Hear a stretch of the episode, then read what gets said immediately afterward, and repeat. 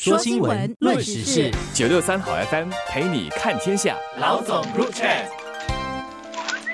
你好，我是联合早报的韩永梅。你好，我是联合早报的洪一婷。有一个新闻啊，我们看了都觉得很难过，跟有一点痛心啦。就是我们的退休的同事，在就是三年前碰到了这个假公安的诈骗案，在二十天里面被卷走了三百万元的存款。这件事情是让人家感到很震惊的，因为像我们报道新闻的人，我们都一直在看到这样的骗案，包括新华姐自己，她自己在看报纸啦，在新闻室里面啊，都也经常接触这骗案。即便如此。还是会掉入这个骗子设下的陷阱里面，这个是令人非常难过的，还不是那个数额的问题而已，就是这整件事情就会让我们觉得不可思议啊。其实他自己在受访的时候也有提到说，他他作为一个前报人啊，自己也是经常有看这些报道，也报道过这样的一些片呢，都没有想到自己会一天成为一个这样的受害者，竟然自己会上当了。而其实认真的真的是去看这整件事情，你会觉得这整件事真的很匪夷所思的，因为整个布局真的是精心的去设计，然后做到很精密啊，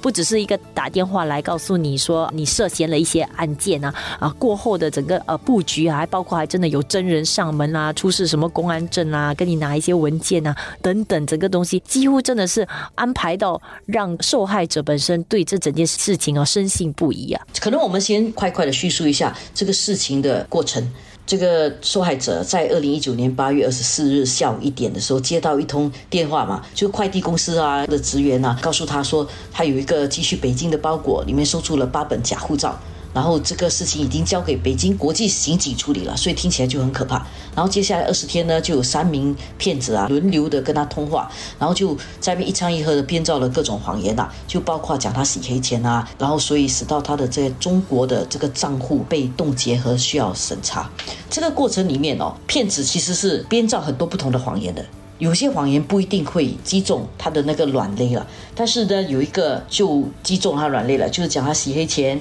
因为洗黑钱的关系，账户被冻结，需要审查。然后刚好呢，我们这位前同事他在中国确实有个户头，里面有一笔钱，他是要动用来买他弟弟手下他的已故母亲在上海的那个房产的份额。所以他就觉得，哎，这个是一个急迫的钱，只要你一个急迫的需要的时候，骗子呢就会见缝插针，在这边下手，然后他就整个就掉进了他的圈套里面。所以这些骗子的这些骗案，每次里面都会找到一些弱点啊，你的漏洞，他找到那个软肋的话，你就很容易就。掉进他的圈套。这些骗子基本上他的剧本其实大同小异的。这里很不幸的是，刚好我们的前同事新华姐呢，她她确实是需要动用这笔钱，然后真的又刚好有一笔钱在一个中国浙江银行的户头里。就如果换做另外一个人的话，其实他没有这样的一个户头，然后他也没有跟中国有任何的这个来往的话，他可能马上就就识破了，可能马上也就不会上当。但是就这个真的是很不巧的，刚好被这个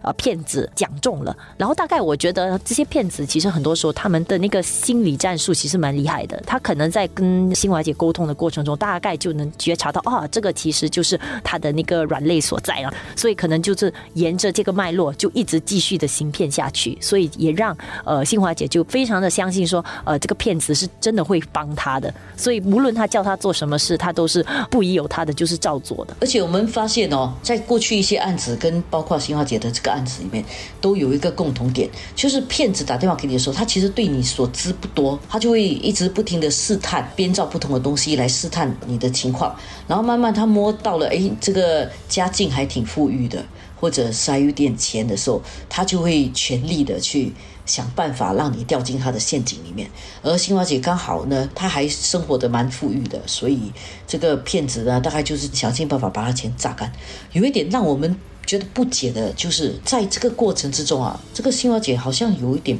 被催眠一样。因为事后他提起的时候，他自己都觉得匪夷所思，为什么他当时会这么做？比如说那个骗子有跟他讲说，哦，你输入一个 IP address 啊，他倒不是叫你输入那种正统的 www 什么网址，就叫你输入一些号码，那号码是带你进去一个 IP 地址，然后又叫你把那个什么毛巾遮住那个屏幕啦，让你不断的转钱过去。所以像这样的行为，其实我们听起来就觉得说是不合理，但是一个真人真的会掉进这样的陷阱里面的，所以大。家真的不可以掉以轻心，不知道为什么是会这样。就是也因为就是重复的做了那个用毛巾盖着屏幕，然后重复的一直照那个骗子的话做了那种认证，然后其实过程中就是不断的在转钱呢，所以才会发生这个二十天内其实就转走了这个三百万新元的这巨额款项。过后其实当然新华姐也有尝试，就是要去诉诸法律去讨回一个公道了，但是问题就在于说，可能他两次呃通过中中国那边的法院去提出这个提告，但是问题调查怎么样审理了以后，都觉得说其实银行有尽到他们应该的责任，是当事人本身需要负起失去这个金额的这个责任呐。所以这这起案件本身现在还就是悬在那里哈，就是新华姐还在尝试的在做一些上诉，但是目前来讲的话啊，还没有进一步的一些结果了。说新闻，论时事，九六三好 FM 陪你看天下。老总 Group Chat。这个案件其实有两个部分，一个部分就是银行到底有没有责任。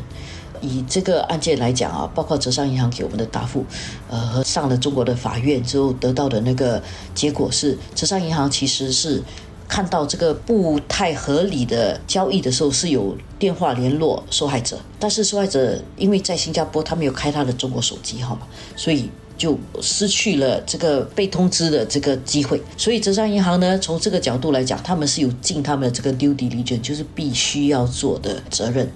但是呢，作为存户来讲，我们要记得一点，就是钱放在银行，银行如果说他有告诉你、通知你的话，那如果你自己还是掉进了这个圈套跟陷阱里面，就变成另外一个部分的责任了了。就是你要怎么把那个骗子找出来，然后只可以跟骗子这边索取了，就不能够再找银行索取了。这是一个很不幸的事情了，尤其是中国的银行的体系啊，跟银行的责任啊。和新加坡可能还不太一样，我觉得全世界其他银行、不同地方的银行可能都不一样，所以我们新加坡人有时也不能够太天真的觉得，在新加坡你会受到的保护，你在其他地方也会受到保护，这是未必的。可能有些时候我们也有一点点被宠坏了，就这些年，当然新加坡也有不少这种骗局，所以政府也加大力度的各种管制，所以其实本地银行也收紧了很多措施，也推进了很多新的措施啊，包括再三的提醒你啦，或者如果你呃今天呢呃突然间加一个你想要转数额的一个新账号的话，其实他不允许你马上转这笔钱，那它要你过了二十四小时以后才允许你，就是让你冷静下来，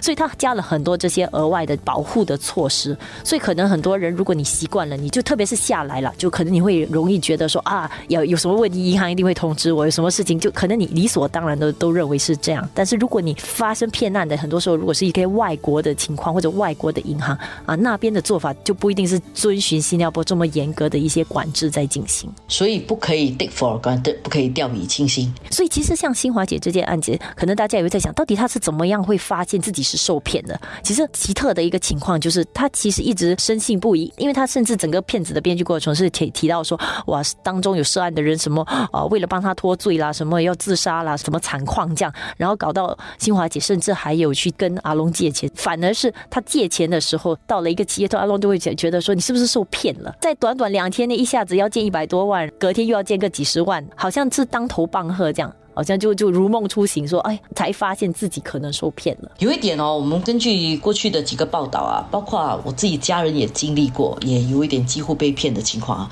发觉好像有一个解破这个骗案的钥匙，就是如果有一个旁人跟你讲你是不是被骗的，那个人会好像突然醒过来讲的。我们碰到的几个案例都有一点这样的情况，所以呢，大家要记得一点，如果看到身边的人有一点恍惚、精神恍惚，你就去问他一点。如果说他碰到这种怪，的事情的话，就真的跟他讲是被骗的，因为骗子常常跟受害人讲说，不要告诉别人这件事情，千万不要告诉别人。然后他们会用很多说法来让你不敢告诉你的身边的亲人，尤其是亲人。所以亲人其实反而是最迟知道的，很多时候是外面的朋友发觉朋友有点恍惚了，然后就去跟他讲说你发生什么事，然后才会揭发这个事情的。好多时候像新华姐的这个例子呢，就是那个阿龙跟他讲你是不是被骗了，然后我自己的亲人碰到的情况，也是他的一个朋友觉得怎么可能你碰到这种事情不告诉你的家人的，你是不是被骗了？然后才突然间受害者才突然间醒过来。而且事实上，我们那跟警方拿到的数据也是显示，过去五年呢，这个。假公安的这种骗案呢，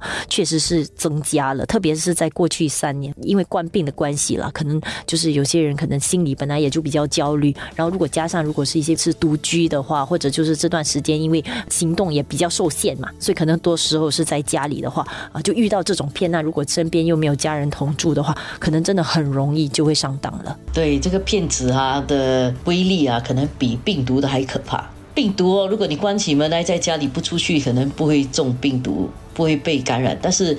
电话，只要你要有这个手机有个电话的话，那个骗子就可以打给你，然后就会骗你。所以我觉得新华姐形容的很传神啊，她说她安坐家中，祸从天降，哇，真的是这样。如果你看到那些加六五的奇怪号码，千万就是不要接电话。如果你不小心你接到一通电话，他打来说什么你有遗失的包裹啦，还是你可能涉嫌什么罪案的话，我我的建议是，请你马上挂掉了。如果你真的是有什么罪案的话，他不可能打电话告诉你的，所以十之八九就是一些骗局。呃，千万不要有机会跟他交流沟通啊，不然很容易啊就让他牵着走了。